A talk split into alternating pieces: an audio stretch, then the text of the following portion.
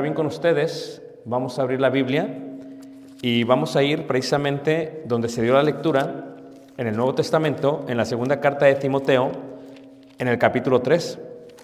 Segunda carta de Timoteo, capítulo, capítulo 3.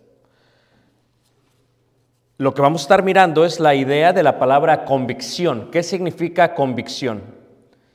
Convicción es estar totalmente seguros de lo que creemos. Convicción es estar totalmente seguros de lo que creemos. En esta idea hay un proceso para estar totalmente convencidos de lo que creemos.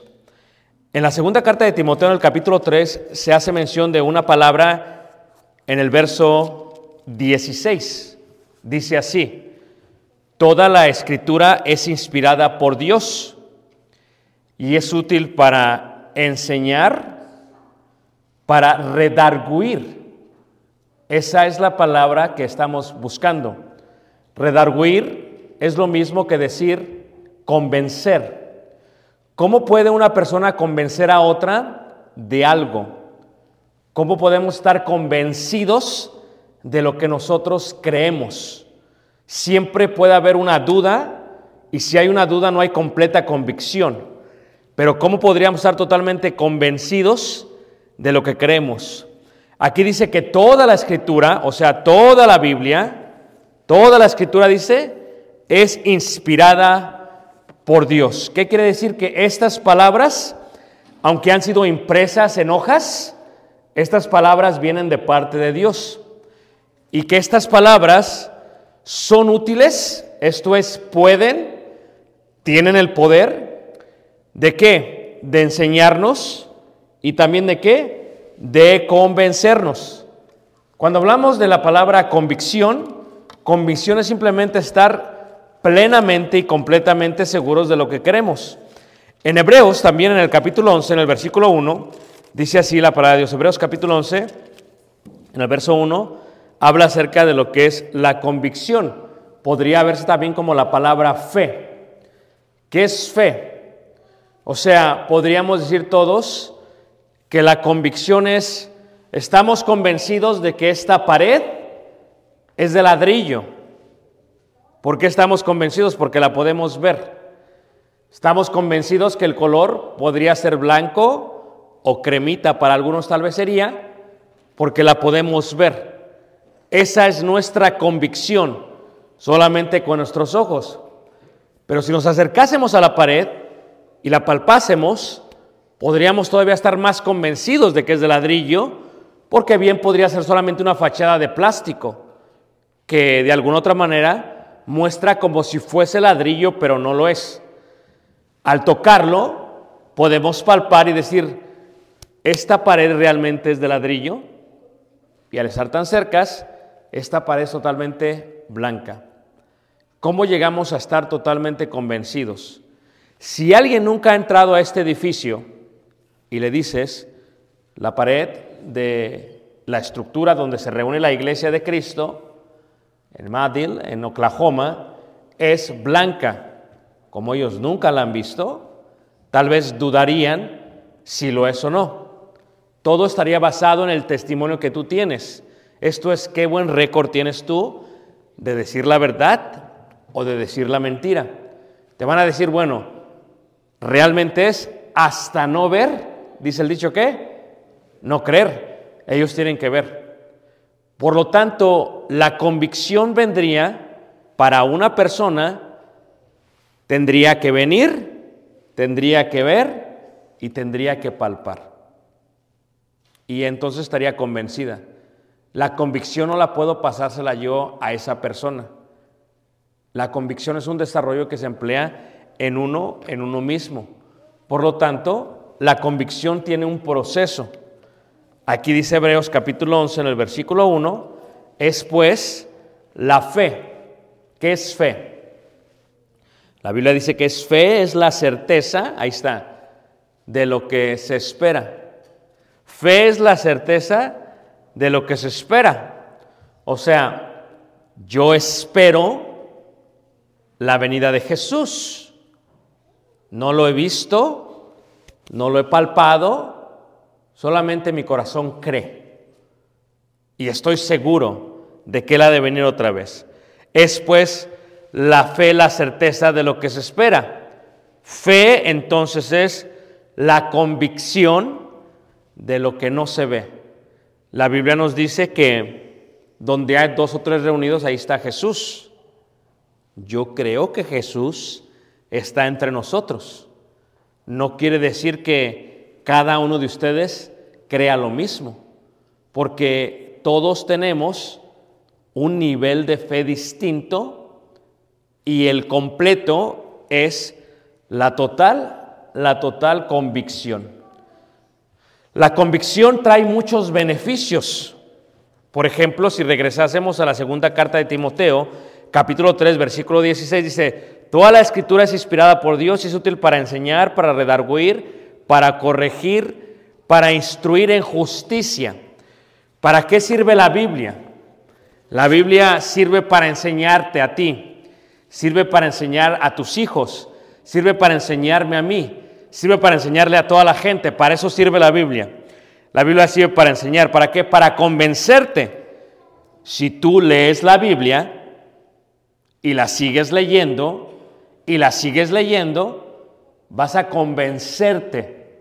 El problema es que no la lees, por lo tanto no te puedes convencer, porque la Biblia es útil, lo puede hacer, te puede convencer. Por más incrédulo que seas, te puede convencer pero solamente que la tienes que leer, la tienes que oír y sobre todo la tienes que practicar. Para también corregir si hay algo que está mal, que tú pensaste que era de una manera, entonces te va a corregir a ti también. Si hay una parte de tu vida que no estás haciendo correctamente, te va a corregir también. Cualquier cosa que estés haciendo que no esté bien, te va a corregir, porque la Biblia es útil para corregirte es útil para instruirte en justicia. ¿Qué es justicia? Simplemente justicia es hacer lo que dice la palabra de Dios o obedecer a la verdad o estar alineados con la voluntad de Dios.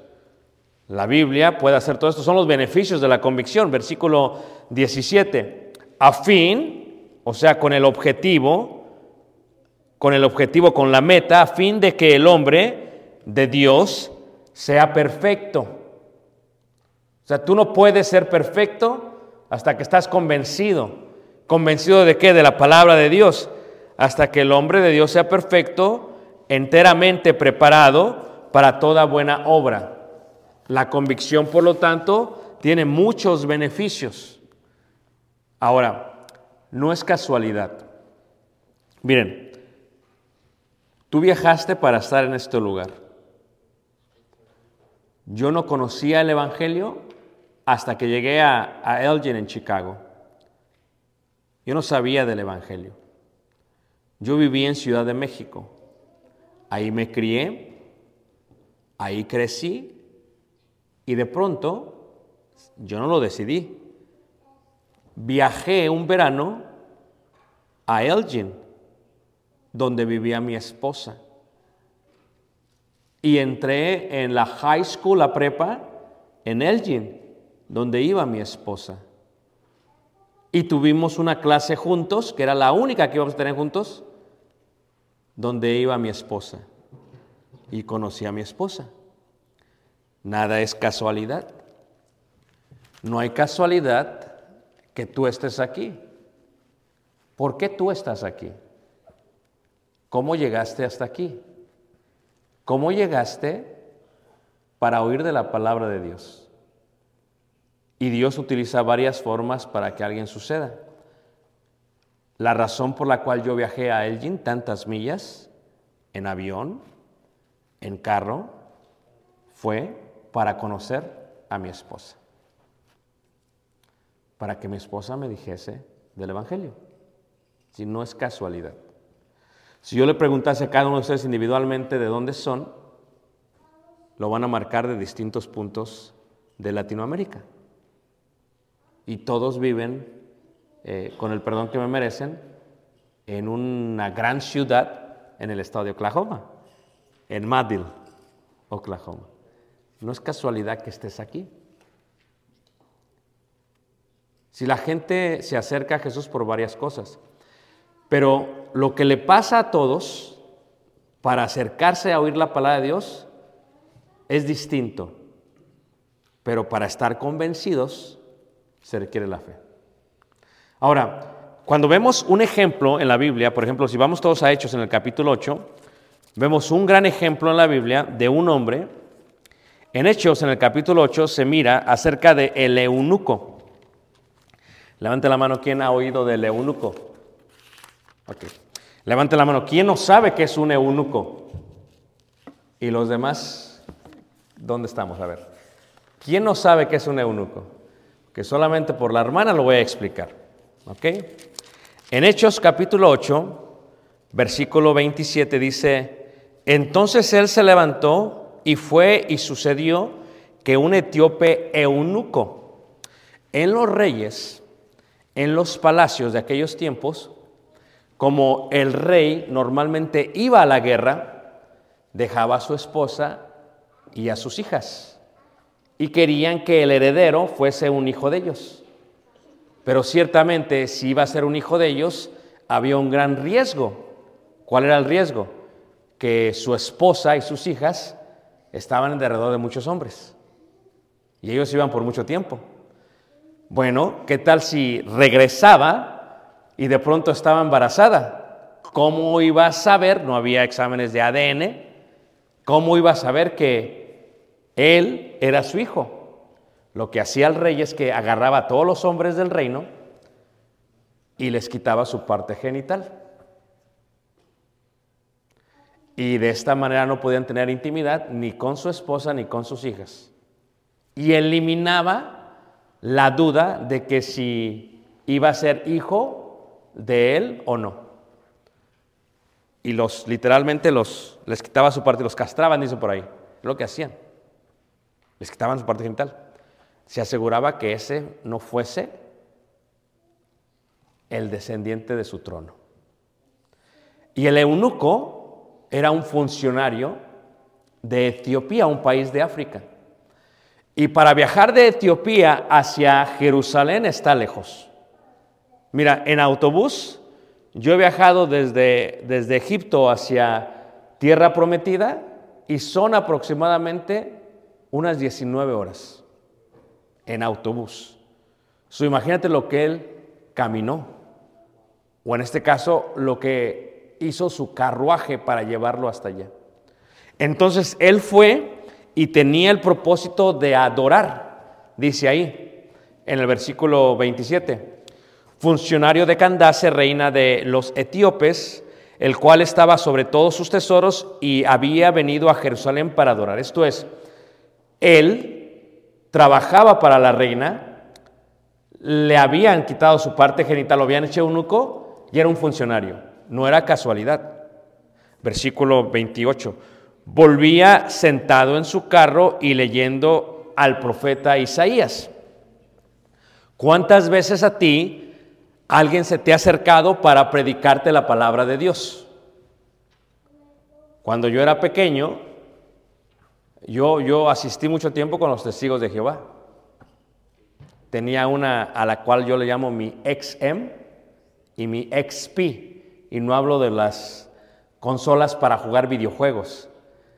Eh, expadrino y exmadrina, ¿me entienden todos? Los cuales hicieron testigos. Y me invitaron mucho tiempo, estuve viajando mucho tiempo con ellos y me interesaba muchísimo.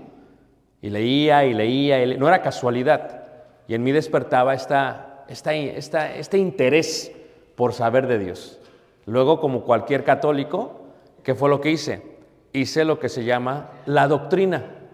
Levanta la mano si alguien hizo eso. Y iba todos los días y hacía la doctrina. ¿Verdad? No era casualidad, me llamaba la atención. Las cosas de Dios me llamaban la atención. Pero Dios decía, a este le llama la atención, pero en el área donde él vive no hay iglesia del Señor, lo voy a tener que llevar hasta Elgin a que conozca a Dios. No era casualidad. Para el etíope no era casualidad. Él venía de adorar de Jerusalén. Y él trataba de leer la Biblia, pero no la entendía. Decía, ¿qué es esto? No la entendía. Agarró el rollo del profeta Isaías y no entendía lo que estaba diciendo, como cualquier persona que agarra su Biblia no la entiende. Si tú buscas en tu casa, tal vez alguien te ha regalado una Biblia y la tienes en tu casa y no la lees. O si la lees, no la entiendes. Y en este caso dice ahí en el versículo 30, acudiendo Felipe, le oyó que leía al profeta Isaías y dijo, pero ¿entiendes lo que lees? Él dijo, ¿y cómo podré si alguno no me enseñare? Y rogó a Felipe que subiese y se sentara con él. El pasaje de la escritura que leía era este. Y decía, como oveja a la muerte fue llevado y como cordero mudo delante del que lo trasquila. Así no abrió su boca. En su humillación no se le hizo justicia, mas su generación, ¿quién la contará? Porque fue quitada de la tierra su vida. Versículo 34 dice, respondiéndole eunuco dijo a Felipe, te ruego que me digas de quién dice el profeta esto, de sí mismo o de algún otro. Fíjate, no fue casualidad que el eunuco viajara a Jerusalén. No fue casualidad que alguien tocara tu puerta. No fue casualidad que alguien te diera un folleto. No fue casualidad que alguien te mandara un enlace. No fue casualidad que alguien te diera una Biblia. Ahí está tal vez empolvada la Biblia. Tal vez ahí la tienes. Tal vez no has hecho caso. Para estar convencido tienes que abrirla. Para estar convencido tienes que leerla. Para estar convencido tienes que oírla. Porque de otra manera, si te hablamos de Dios, vas a decir la pared no es blanca. Tienes que venir y tocar la pared para asegurarte que es blanca y que es de ladrillo. La convicción tiene beneficios, pero yo no te la puedo pasar. Tú tienes que estar convencido por ti mismo. Y el eunuco estuvo convencido por qué? Porque el eunuco leía y leía y no le entendía. Felipe realmente le dice, ¿sabes qué? Te voy a explicar y le explicó. Y cuando le explica, el eunuco toma una decisión. Versículo 35, entonces Felipe, abriendo su boca y comenzando desde esta escritura, le anunció el Evangelio de Jesús. Y yendo por el camino llegaron a cierta agua y dijo al eunuco, dijo al eunuco, aquí hay agua, ¿qué impide que yo sea qué? Bautizado. O sea, ¿cómo llegó él a convencerse? Leyó, pero no le entendía. Le tuvieron que explicar. Porque esa palabra, el rollo del profeta Isaías, era útil para convencerlo. Bueno, fueron pasando por agua. Versículo 37 dice así, Felipe dijo, si crees de todo corazón, o sea, ¿qué significa creer de todo? Estar convencido. Mucha gente, cuando no está convencido y viene y toma una decisión, después el cristianismo se le hace gravoso. Le cuesta trabajo vivirlo porque no estaba convencido. Era parcial. Pero cuando una persona está totalmente convencida, como lo estaba aquí el eunuco, dice la palabra de Dios que contestó el eunuco, dice, bueno, aquí hay agua. Y responde este Felipe, si crees de todo corazón, bien puedes. Tú debes de creer de todo corazón. O sea, la convicción está en ti, no en mí. Si crees pues de todo corazón, dice ahí, bien puedes. Y dice la escritura, dice ahí, y respondiendo dijo, creo que Jesucristo es el Hijo ¿qué? De Dios. No hay nada de casualidad. Piensa en tu vida. Piensa en todo lo que has vivido. Piénsalo. No es casualidad. Hay gente que viene a Cristo por tristeza. Hay gente que se acerca a Cristo por una enfermedad. O hay gente que se acerca a Cristo por agradecimiento. Cualquiera que sea la razón, no es casualidad. Tú viniste a Cristo porque Dios sabía cómo te iba a traer. Hay veces la gente no entiende. Y entonces tienen que ocurrir varios desastres sobre la faz del mundo para que la gente crea. Hay un terremoto en Turquía y la gente medita en su vida. Muere alguien en una motocicleta y la gente medita en su vida. O sea, todo esto es parte de reflexión. ¿Por qué está pasando lo que está pasando? O sea, Dios está llamándote. Esto es, si han leído la Biblia, si aquella persona que no podía caminar hubiese podido caminar, no estuviera cerca del estanque de Bethesda. Si la persona que estaba paralítica pudiese caminar, no lo hubieran llevado las cuatro personas y bajado por el techo. Si la mujer no hubiera tenido un flujo de sangre, no se hubiera acercado a Jesús. O si Nicodemo no hubiera aceptado que Jesús era del cielo porque lo que hacía no lo hacía nadie más, no hubiera venido de noche. O sea, nada es casualidad en la vida. Dios te está buscando y sabe cómo traerte para que escuches la palabra la palabra de Dios. La pregunta sería, ¿qué fue lo que te trajo a este lugar? ¿Qué fue lo que llevó al eunuco a Jerusalén? A adorar. Nunca pensó que de regreso encontraría a Jesús. Fíjate cómo es de regreso. Sube a Jerusalén a buscar a Dios. No lo encuentra en Jerusalén. Lo encuentra de regreso. O sea, así es como es Dios. Lo encuentra de regreso. ¿Qué fue lo que te trajo a este lugar? ¿La invitación de tu esposa? ¿La invitación de tu papá? ¿La invitación de tu esposo? ¿Estás aquí porque tienes que estar aquí? Si no estás aquí no te arreglan papeles. O sea, ¿qué fue lo que te trajo aquí? Nada es casualidad para Dios. Dios tiene un propósito complejo para que tú vengas al Señor, porque nada es casualidad. Ahora, ¿cómo, regresamos al punto de la manera, la forma, cómo podemos estar totalmente convertidos? Fíjate, la palabra es totalmente importante, es clave. Para que tú te convenzas, la palabra es clave. Sin la palabra no puedes estar convencido. Veamos cómo dice la segunda carta de Pedro en el capítulo 2, el capítulo 1, perdón, segunda carta de Pedro, capítulo 1, en el versículo 20 y 21, 19, 20 y 21. Segunda carta de Pedro, capítulo 1, 19, 20 y 21. Fíjate, te invito a que abras tu Biblia y la leas conmigo, porque si yo te sigo diciendo que la pared es blanca, necesito que tú lo veas con tus ojos, que tú lo oigas con tus oídos. porque solamente así te vas a convencer. Dice 2 Pedro capítulo 1 versículo 19, dice, tenemos también la palabra profética más segura. O sea, es lo más seguro que hay. Es lo más seguro que hay. A la cual hacéis bien en estar atentos como a una antorcha que alumbra en lugar oscuro, hasta que el día esclarezca y el lucero de la mañana salga en vuestros corazones. Entendiendo primero esto, que ninguna profecía de la escritura es de interpretación privada. ¿Qué quiere decir esto? Que tú solo, que por ti mismo, si tú lees la Biblia, tú podrás llegar a interpretar la Biblia. No necesitas que alguien te la interprete a ti.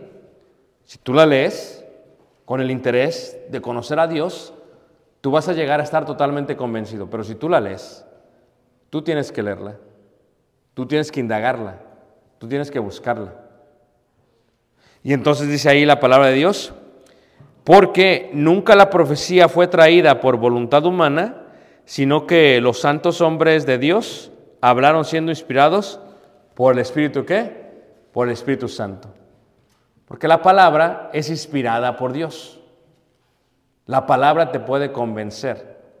Es capaz totalmente de convencerte. Veíamos eso en 2 Timoteo 16. Porque la palabra es útil para redarguir. ¿Qué significa redarguir? Que te puede convencer.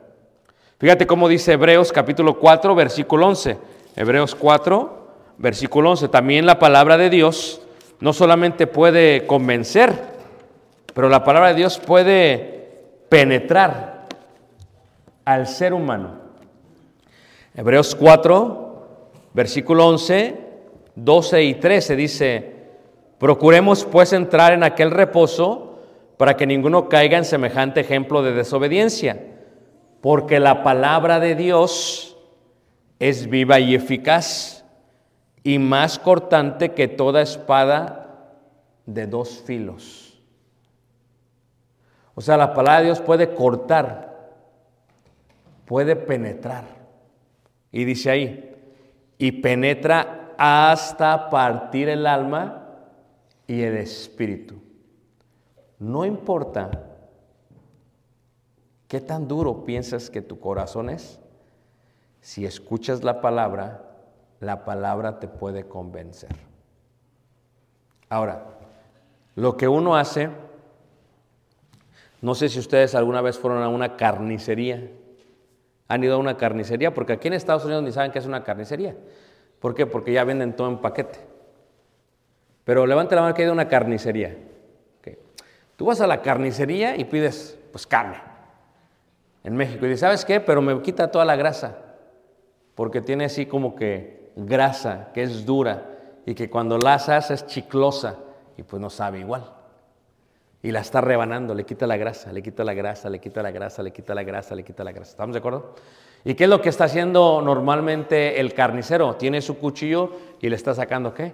Filo constante. ¿Acuerdan ustedes en México? Y ahí va y la rebana y la rebana, la rebana.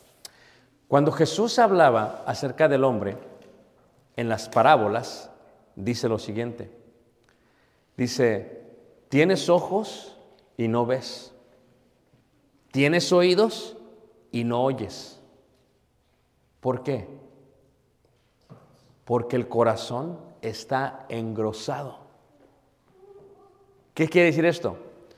Que tu corazón adentro está, pero afuera está lleno de grasa. Aún así la palabra que hace va quitando la grasita de tu corazón. Vienes un domingo y como que no entra el cuchillo a veces. Y tú te llenas de excusas. Y dices, no, es que el hermano le da vueltas y vueltas y ya me tiene desesperado. Y le estás echando grasa a tu corazón. Tú escuchas la palabra de Dios, pero la estás escuchando mientras veo la televisión. Tú llenas de grasa tu corazón. O sea, pero si tú te enfocas totalmente, lo que va a hacer la palabra de Dios es que va a rebanar y va a quitar la grasa. Y va a penetrar. Porque va a partir. y te llega a hacer sentir totalmente inseguro. Hasta que estés convencido, dice ahí en el versículo 12, porque la palabra de Dios es viva, eficaz y más cortante que toda espada de dos filas, sin importar qué tanta grasa tenga tu corazón. Y dice, hasta partir el alma y el espíritu, las coyunturas y los tuétanos, y discierne los pensamientos y las intenciones de qué? Del corazón. No importa, si, si tú realmente de todo corazón le pones a Dios tu vida, Dios se encarga. Y si tú lees la palabra de todo corazón, Dios se encarga de convencerte. De convencerte, o sea, va a quitar toda la grasa y la va a entregar tal y como es. Versículo 13. Y no hay cosa creada que no sea manifiesta en su presencia. Antes bien, todas las cosas están descubiertas, desnudas, perdón, y abiertas a los ojos de aquel a quien tenemos que dar qué? Cuenta. O sea, Dios lo puede ver todo. No hay nada oculto ante Dios.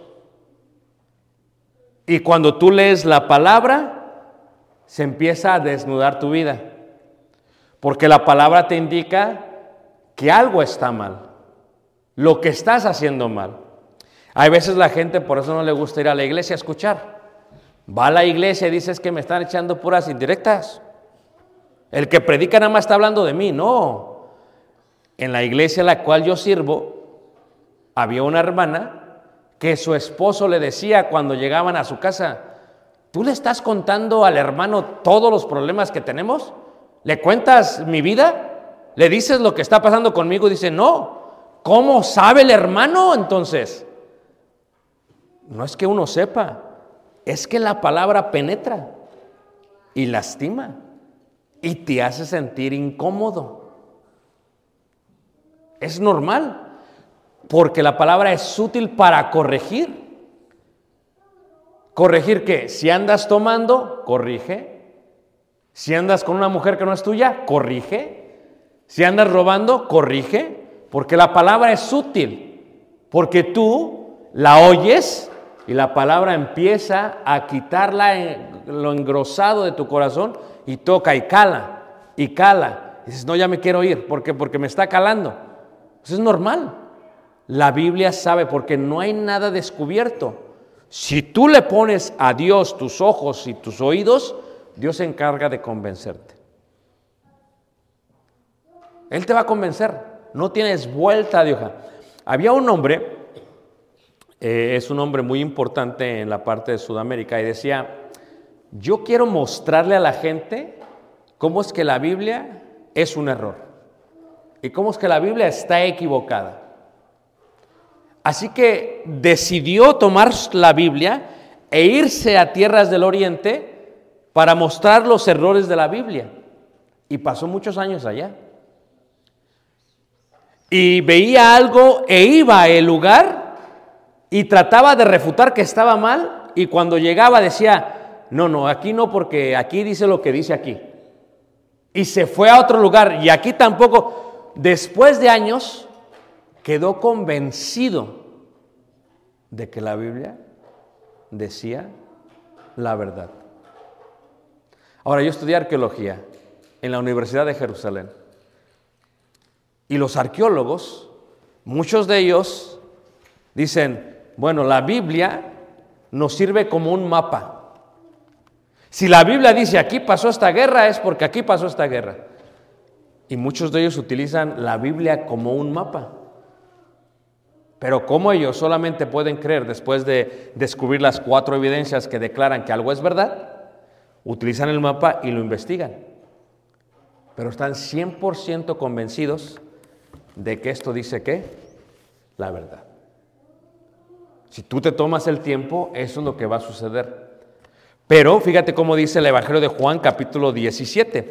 En Juan capítulo 17 dice así, Juan capítulo 17, leeremos Juan capítulo 16, perdón, versículo, Juan capítulo 16, versículo 7. Pero yo os digo la verdad, os conviene que yo me vaya, porque si no me fuera, el consolador no vendrá a vosotros. Mas si me fuere, es, eh, os lo enviará, enviaré, perdón. Y cuando Él venga, convencerá al mundo. El Espíritu Santo iba a convencer el mundo. Iba a convencer el mundo. Convencerá al mundo de pecado. ¿Qué es pecado? Una acción. ¿Qué es pecado? Una acción. Pecado no es una piedra que puedes cargar. Pecado es una acción, es ir en contra de la voluntad de Dios. Y la paga del pecado es muerte. O sea, ¿qué merece una persona cuando peca? Morir. Morir. Entonces, ¿qué pasa? Te va a convencer de que es pecado. Yo, había cosas que yo practicaba antes de venir a Cristo. Yo no pensaba en que eran pecado.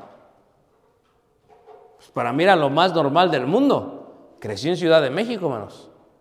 En el ambiente, en el baile, de las drogas, en la bebida, de los amigos. O sea, yo, yo ahí crecí. Lo mismo tú si creciste en un rancho o en un pueblo, en las fiestas, entre los toros, entre la banda, entre el polvo. Mis padres son de pueblo, o sea, pasamos el tiempo de vacaciones allá, o sea, entiendo cómo lo hacían, entiendo lo que escuchaban. Escuchaban canciones como Y por esa calle vive. Ah, no, si se la sabe. O Pobre leña de muy bien, hermana, de Pirul. O sea, fíjense cómo se saben. O sea, y ese ambiente, seas de ciudad o seas de pueblo, el pecado está donde sea. ¿Qué te convenció la palabra? La oíste y dijiste, ¿sabes qué? Esto está mal. Esto no es correcto.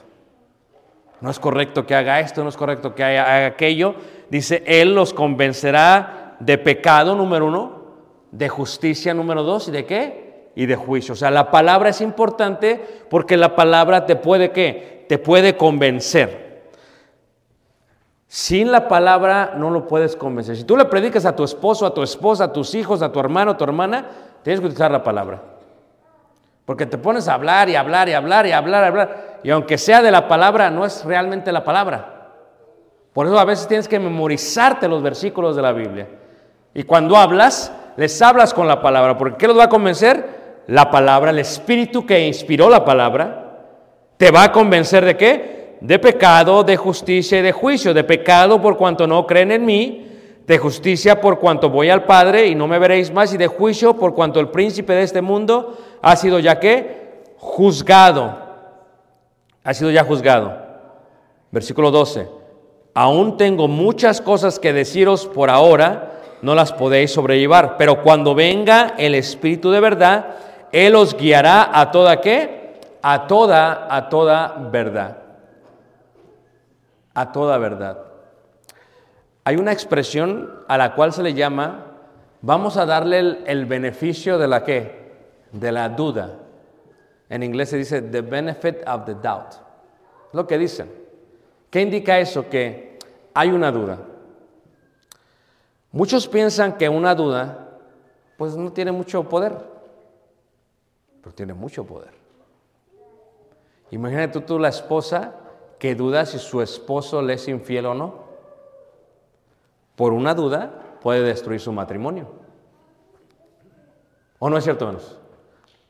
O imagínate aquella persona que está en medio de la guerra y que piensa que lo que está caminando allá es un soldado pero lo ve y dice, ¿será un civil o un soldado? Por la duda lo puede, lo puede matar. La duda es importante. Y la duda tiene un gran poder. ¿O no es cierto? Cuando una persona entonces tiene duda, podríamos decir con certeza que no hay beneficio, hay maldición. Hay maldición. La duda maldice. Maldice el matrimonio, maldice a el soldado. Simplemente la duda maldice. ¿Cómo disipamos, quitamos, borramos, estropeamos las dudas? ¿Cómo lo hacemos? ¿Cómo lo hacemos? ¿Nunca han visto cuando alguien trabaja en la construcción? Cuando alguien trabaja en la construcción, el hecho de tener tanta destreza en su trabajo lo llevan a ya no dudar. Cuando van a poner un clavo, porque antes, hace unos 20 años, los carpinteros eran verdaderos carpinteros. Se agarraban el clavo y que de una la metían hasta dentro de la madera. Ahora pues ya con pura pistola, pues eso cualquiera lo hace. Pero antes se requería destreza. No dudaban. ¿Qué hace el electricista cuando toma los cables? No duda si este es corriente y este es tierra. Porque si duda ahí se queda qué? Pegado. Pero ¿qué lo lleva a no dudar? La duda puede maldecir a alguien. ¿Cuánta gente no se ha muerto por una duda? Y no se ha perdido eternamente por una duda. Porque la duda tiene un gran poder. Hace un mes murió una persona que nos visitó muchas veces en la congregación. Y una vez dijo, es que quiero obedecer al Evangelio, quiero arrepentirme y quiero bautizarme, pero no estoy seguro. Fíjate la duda, fíjate la duda, falleció apenas. No se fue no sabiendo, hermanos. La duda le hizo que se fuese en un estado de condenación, la duda, un poco de duda. Si él, como un carpintero, hubiese trabajado y trabajado y trabajado y trabajado en la palabra, hubiera borrado esa duda. Dice la escritura, porque si tienes fe, pídela, pero no la pidas como dudando, dice. Porque el que duda, dice, es semejante a las olas del mar que son llevados de un lugar ¿qué? para otro. Estamos nosotros aquí en Madrid en parte del inicio del Valle de los Tornados. ¿O no es cierto? Yo no comprendo esto, pero aquí en Oklahoma se me hace una locura que estén en el Valle de los Tornados y la gente todavía viva en trailas. ¿De dónde te vas a esconder? Nosotros allá vivimos en la parte final de los tornados. Pero todas las casas las edifican con cross space, con basements, con sótanos. Y el sótano está diseñado por si hay un tornado. ¿O no es cierto? No es si va a haber, es va a haber, solo que no sabemos cuándo. Entonces tú vives en una traila y se viene el tornado, ¿para dónde corres? ponerte debajo de la vaca, que no te va a hacer, no te va a ayudar. ¿No has visto la película esa de Twister? Se llevó hasta la vaca.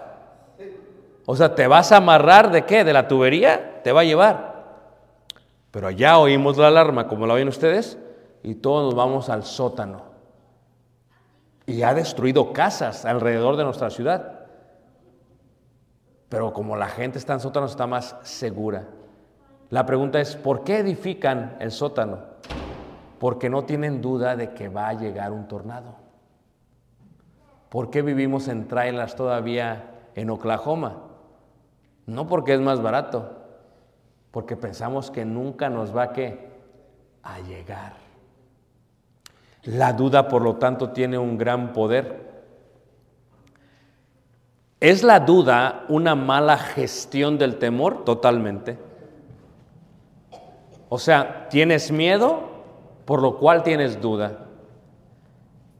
Eh, había una mujer en la congregación, tenía cerca de 60 años y es soltera. Y entonces la mujer siendo soltera, una vez había un matrimonio enfrente de ella y el hermano, siendo empalagoso, porque ya ven que hay hermanos empalagosos, le está dando besos y besos a la hermana. Y la hermana se cansó de él y dijo, hazte para allá que me tienes Y lo aventó, hazte para allá, no seas empalagoso, le dice la hermana. Y entonces este, eh, se acercó la hermana y le dijo a la hermana, hermana, yo como anhelo que alguien exprese su amor para conmigo de esa manera. Y tú estás aventando lo que yo anhelo.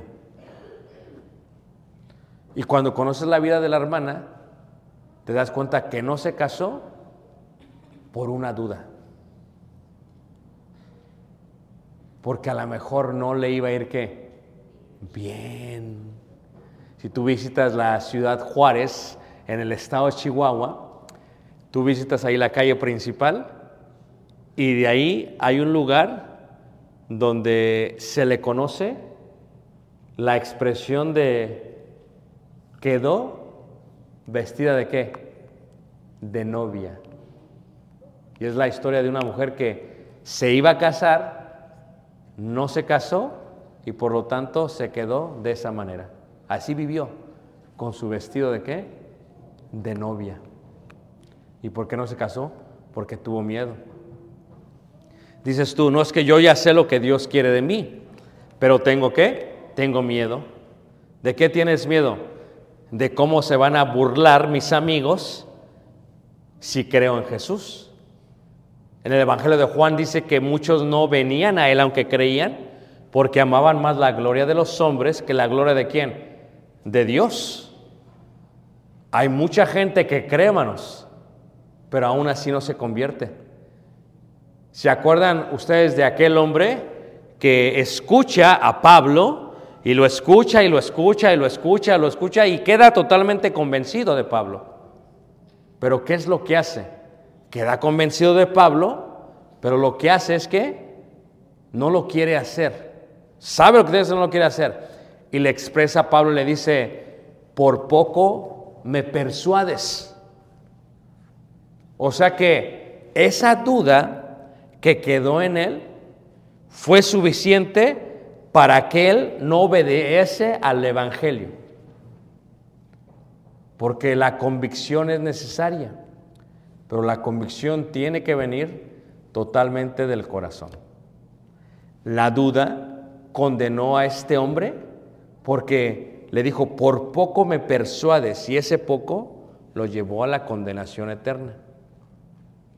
La pregunta es, ¿cuál es tu duda? ¿Cuál es tu duda? A veces la duda se empieza a filtrar en los miembros de la iglesia de Cristo. En la parábola del Salvador, por ejemplo, dice que se siembra la semilla, pero después vienen las pruebas. Y las pruebas ahogan la semilla y no da raíz y se seca. Luego dice, se viene aquello que es la ambición, la vanidad, la riqueza y también la ahogan. Es más, si ves tú, por ejemplo, Judas, en Judas, eh, un libro antes de Apocalipsis, en Judas, en el versículo 22 y 23, Judas 22 y 23, la encomienda de Judas, hermano del Señor Jesús, es la siguiente. Judas, en el verso 22 y 23, dice así, a algunos que dudan, dicen que, convencedlos, convencedlos. ¿Cuánta gente duda si es o no posible recibir la salvación? Empiezan a caminar con Dios y a causa de la ambición que tienen, del trabajo que tienen, de las tentaciones que tienen, de las pruebas que tienen, la duda se filtra de tal manera que, ¿qué sucede, hermanos? No pueden trabajar. Hace unas semanas eh, cayó mucha nieve en Chicago. No sé si ustedes tengan nieve como nosotros tenemos mañana, creo que hoy en la noche neva otra vez. Nosotros compramos una máquina en la casa para aventar la nieve. ¿Ah? Y tuve una máquina, duré casi con ella 20 años y ya era hora de comprar una nueva máquina y la compré usada. Fui con el vendedor de la máquina Y le dije, bueno, te la compro, se ve muy nueva, pero préndela. Fue en verano y la prendió. Me la llevo. Nevó mucho en la casa y si no prendía. Si no prendía. Si le jalaba y no prendía, decía, no sirve, pues, ¿qué, pasó aquí? Y mi hermano es trailero y le hablé, y ¿sabes qué, brother? Le digo, tengo este problema, o sea, si yo ahorita voy. Y luego se ve el que sabe mecánica, ¿eh? Y lo vio y la revisó y se dio cuenta que la gasolina no estaba pasando bien para carburar y prender. Y me dice, es que, ¿ves este tubito tiene un filtro? Y con una basurita que entre, dice, con esa basurita, dice, no prende. O ahí nos tienes en medio del frío y empieza con una aguja y empieza a picarle en ese tubito, le sopla hasta que libera. Y sí salió un poquito de, como de oxidado, como de corrosión que dejó eh, la gasolina. Y dice, ¿ves esto? Esto era lo que hacía que no prendiera. Y ya limpiado eso, agarró la máquina. Eso es lo que tienes tú en el corazón. Esa duda es la que no te deja arrancar. Y a veces la duda se vuelve tu excusa. Va el cristiano, porque el hecho que seamos cristianos no indica que no vamos a tener problemas en la vida. Y pide y pide y pide a Dios y no le da a Dios lo que él piensa que quiere. Y es una basurita en su corazón. Entonces, ¿qué pasa? Esa basurita hace que esa persona ya no quiera seguir a Dios. Hay veces tiene problemas con otros hermanos o hermanas y dice que esa amargura, esa raíz de amargura hace que contamine a muchos.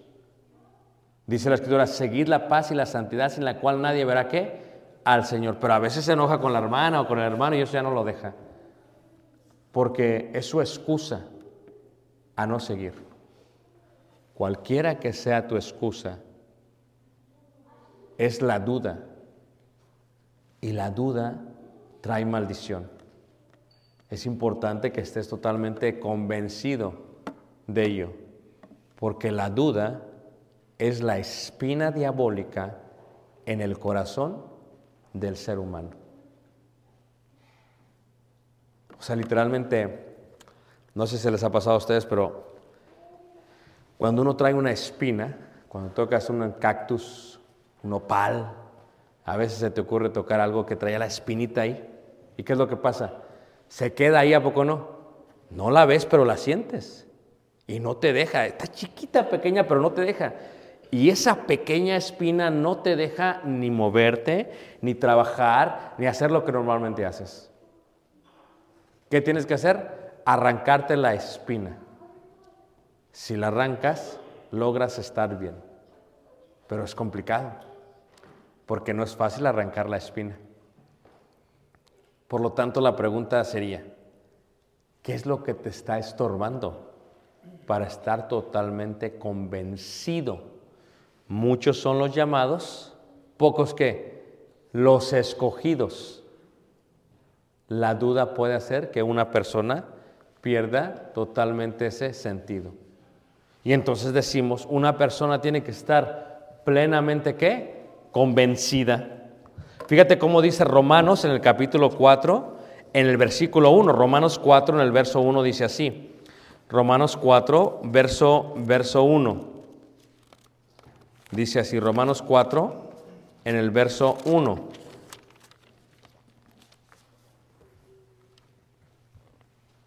Romanos 4, verso 1.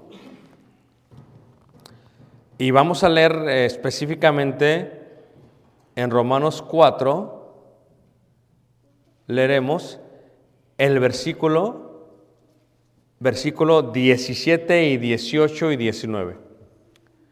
Como está escrito, te he puesto por padre de muchos, de muchas gentes, delante de Dios a quien creyó, el cual da vida a los muertos y llama las cosas que no son como si fuesen. Él creyó en esperanza contra esperanza para llegar a ser padre de muchas gentes, conforme a lo que se le había dicho, así será tu descendencia. y no se debilitó en la fe al considerar su cuerpo que estaba ya como muerto, siendo de casi 100 años, o la esterilidad de la matriz de Sara. Tampoco dudó, dice ahí, tampoco dudó por incredulidad de la promesa de Dios, sino que se fortaleció en fe, dando gloria a Dios, plenamente convencido de que era también poderoso para hacer todo lo que había que prometido. ¿Cuál es el ejemplo de Abraham? Míralo, ¿ok? A ver, me dijo un hermano, yo tengo 47 años, ¿ok? Y eso fue lo que me dijo el hermano, dice, mira, hermano, es de España, dice, oye, oye hombre, dice, ya cuando tienes esta edad, cuando tienes esta edad ya no piensas en eso. Y el hermano era relativamente joven, tenía como unos 70 años, relativamente. Ayúdenme hermanos porque no sé qué edad tienen ustedes, ¿ok? Pero el hermano de acá atrás habla español. No, entonces el hermano está esperando entenderme, ¿ok? How old are you, my brother?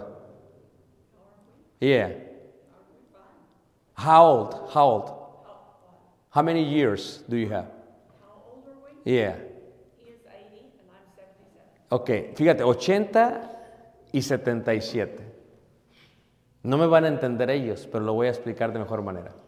Abraham tenía 99 años y su mujer tenía 90 años.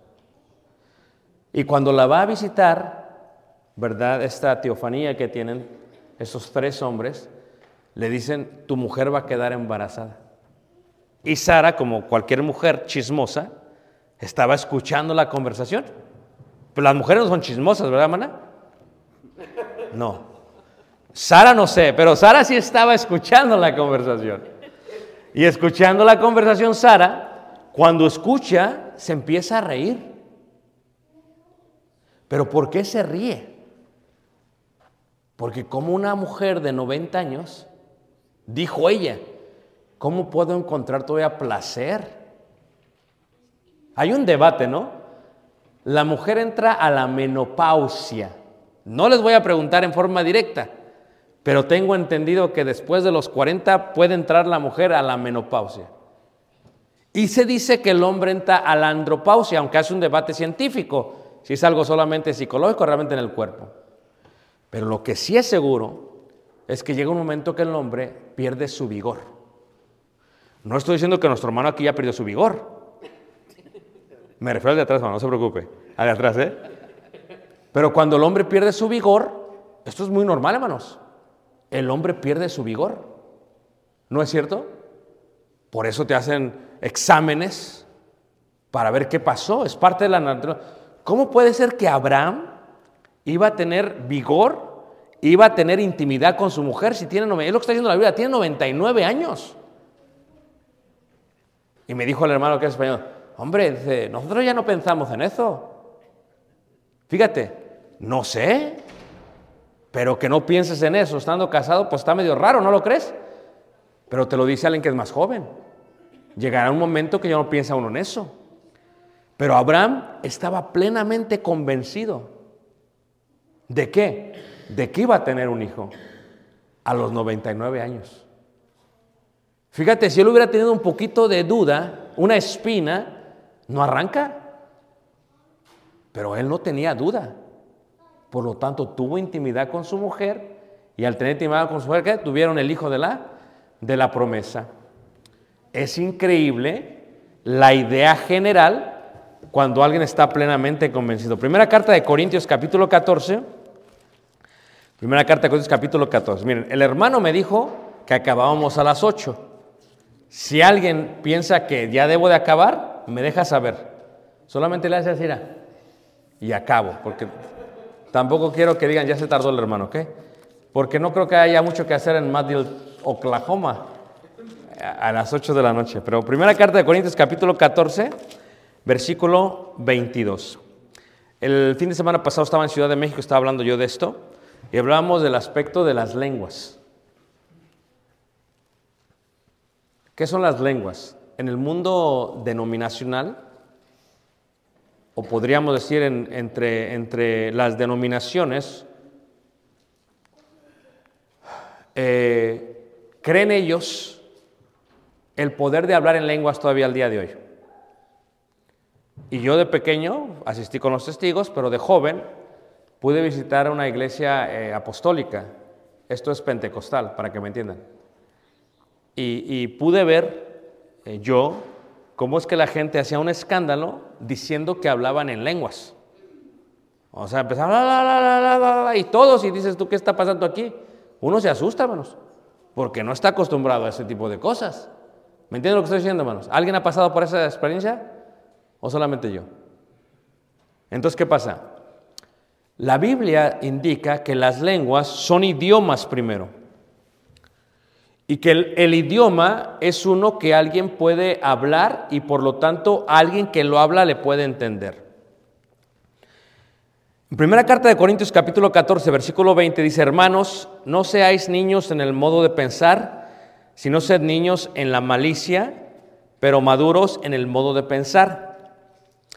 En la ley está escrito, en otras lenguas y con otros labios hablaré a este pueblo, y ni aun así me oirán, dice el Señor.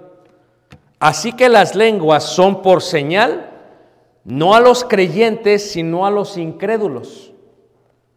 Pero la profecía no a los incrédulos, sino a los creyentes. Si pues toda la iglesia se reúne en un solo lugar y todos hablan en lenguas y entran indoctos o incrédulos, ¿no dirán que estáis locos? Pues sí. Imagínate tú que, a ver, ¿quién habla más de un idioma aquí? Levante la mano. El hermano atrás, habla inglés. Que el hermano se ponga a hablar inglés. Y luego que el hermano se ponga a hablar español. Y que el hermano se ponga a hablar en mandarino, en chino. Y la hermana en griego. Y luego yo en hebreo. Y entra una persona y dice, ¿estos están locos? No dirían que estáis locos, lo que está la Biblia. Porque las lenguas son por señal. No a los creyentes, sino a los incrédulos.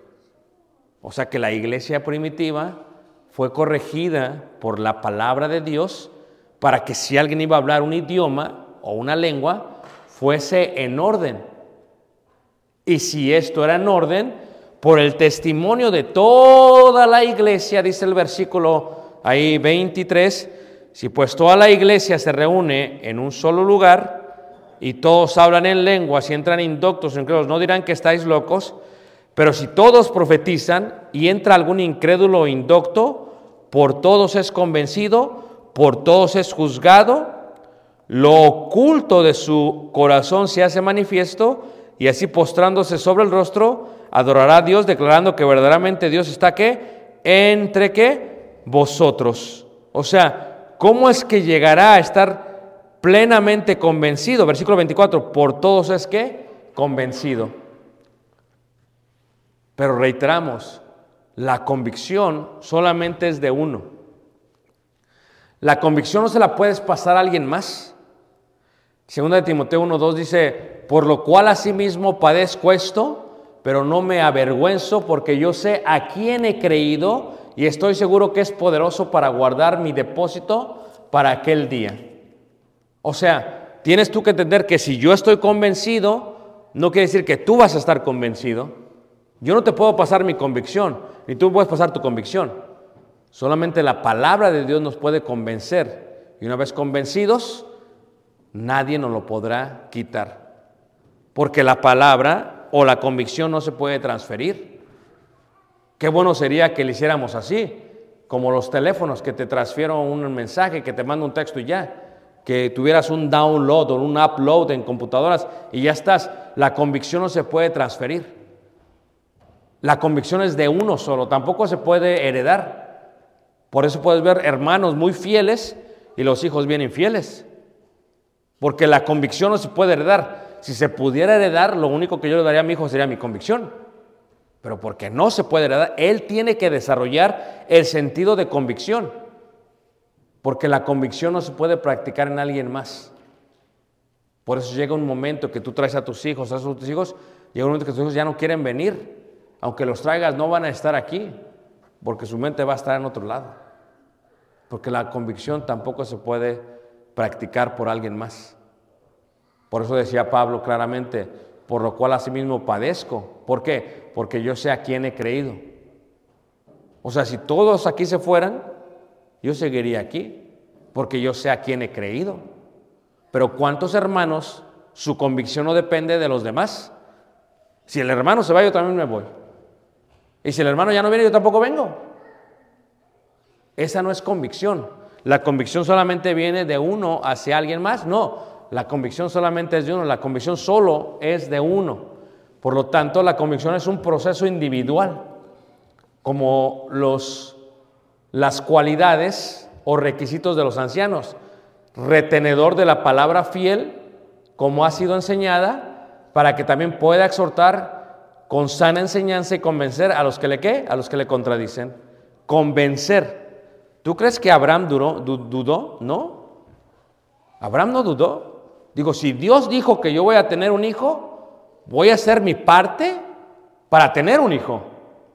No vio su cuerpo, dijo, ya no puedo. No. Él agarró fuerzas a través de su convicción y a través de su fe y tuvo intimidad con esta Sara. Ya me imagino Sara, pues, ¿cómo no se iba a reír? Digo, pues es que cómo yo voy a encontrar placer en, pues ya estamos viejos. Nosotros ya no hacemos nada de eso. Pero si creían en la promesa, tenían que tener intimidad. Y él creyó porque estaba plenamente, ¿qué? Convencido. Tenía convicción. Porque la convicción es un proceso, ¿qué? Individual. Como dice Romanos, ¿tienes tu fe? Tenla para con Dios. No para conmigo. Tenla para con Dios. Como dice el himno, si otros vuelven, yo siempre qué? Yo siempre sigo. O sea, mi esposa tiene su fe, yo tengo mi fe. Ella tiene su convicción, yo tengo mi convicción. Yo puedo compartir la palabra y la palabra la va a convencer, no yo, es la palabra. A veces dices, no, es que el hermano predica muy bonito y por eso no, convención, no. No importa qué también predica un hermano, lo que lo convence a la persona es la palabra, no el hermano, porque la palabra es la que tiene poder. Y si tú tienes esa fe, tenla para con Dios. Ahora, si no tenemos convicción, no podemos ser salvos. Fíjate cómo dice ahí también primera carta de Corintios capítulo 15, versículo 2. Dice 1 y 2. Además os declaro, hermanos, el evangelio que os he predicado, el cual también recibisteis, en el cual también perseveráis, por el cual asimismo, si retenéis la palabra que os he predicado, sois qué? Sois salvos. ¿Qué hace que una persona retenga? Una persona retiene la palabra porque está convencido de la palabra. ¿Qué hace que una persona ya no lo retenga? Ya no cree. ¿Y por qué no cree? Hablamos por dudas o por otras cosas. Y entonces cuando uno está plenamente convencido, uno va a aplicar en su vida lo que cree.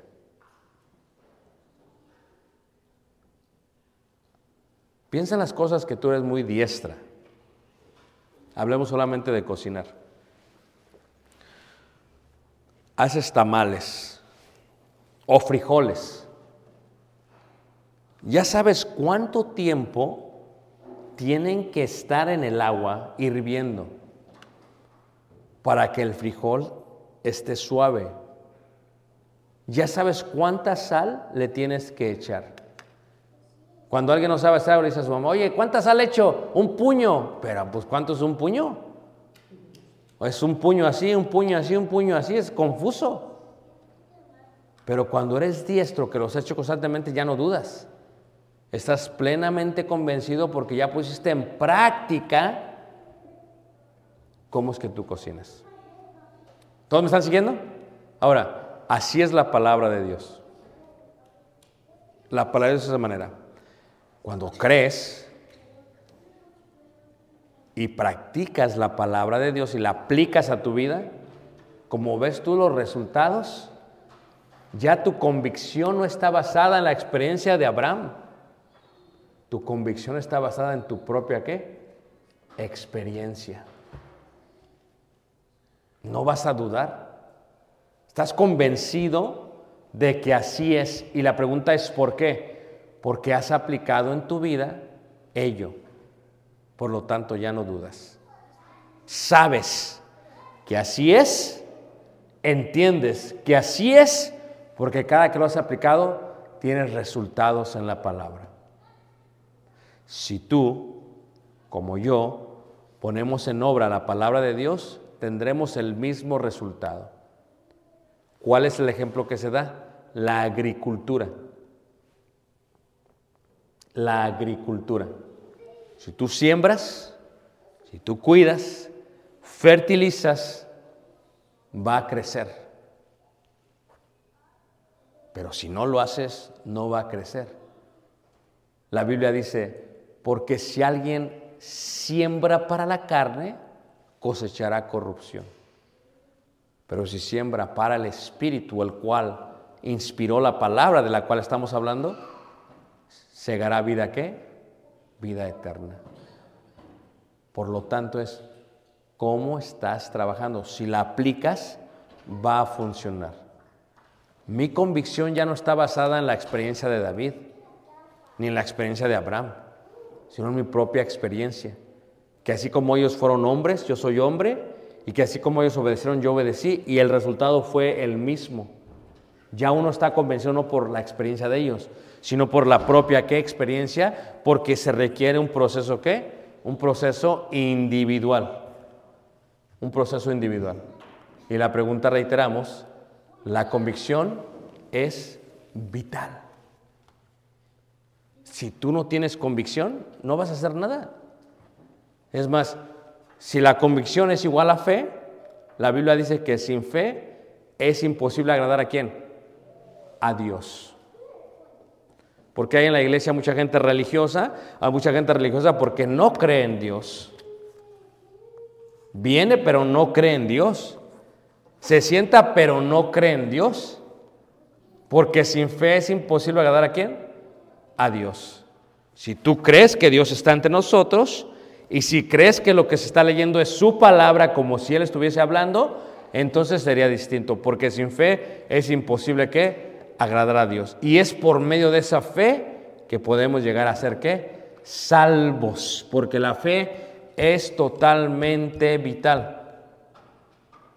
O la convicción es totalmente vital. Pero la convicción, ¿qué? No en el corazón de alguien más, sino la convicción en mi propio qué? Corazón. En mi propio corazón, en tu propio corazón.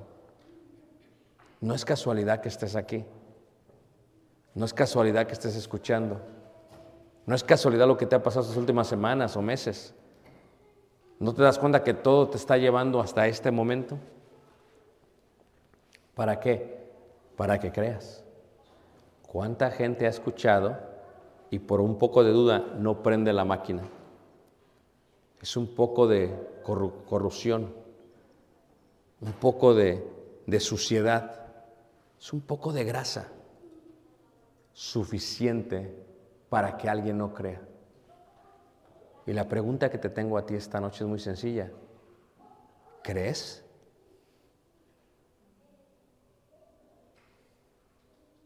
La primera pregunta sería, ¿crees en Dios? La otra pregunta que te haría sería, ¿crees que Jesús es el Hijo de Dios? La otra pregunta que te haría es, ¿crees que has pecado? ¿Crees que el sacrificio de Jesús paga por tus pecados? Es un proceso, ¿sí ves? Le explicó al eunuco y dijo al eunuco, sí creo. Aquí hay agua, ¿qué impide? Si crees, dijo él, bien puedes. Si tú estás convencido, si de todo corazón, si crees de todo corazón, bien puedes. Y dijo el eunuco, creo que Jesucristo es el Hijo de Dios. Y descendieron y le bautizó. Mi pregunta para ti es, ¿crees? Porque si crees, bien puedes. Hoy es día de salvación. Si queda alguna duda, como dice Tito 1.9, podemos mostrarte la palabra más tiempo para convencerte. Porque la palabra es útil para enseñarte, para redarguirte, o sea, convencerte, para corregirte, para instruirte en justicia, a fin de que el hombre, a fin, o sea, con ese objetivo, y que esté preparado ese hombre para toda buena obra. Si crees, bien puedes. La pregunta es, ¿crees? O tienes una duda. Pues déjame decirte que esa duda puede traer un- una maldición en tu vida eterna. Porque por poco me persuades, dijo aquel hombre. Pablo dijo, no solamente por poco a ti, sino a todos los que me están escuchando. Tienes que quitar esa duda. Le digo, ¿cómo sabías si no pasaba la gasolina? Dice, es que yo trabajo con esto, yo sé. No estaba llegando la gasolina al carburador, por eso no encendía. Hay algo que lo estaba obstruyendo. ¿Qué está obstruyendo en ti que obedezcas a Dios? Si crees, bien puedes. Vamos a cantar un himno de invitación, ¿qué les parece, hermanos?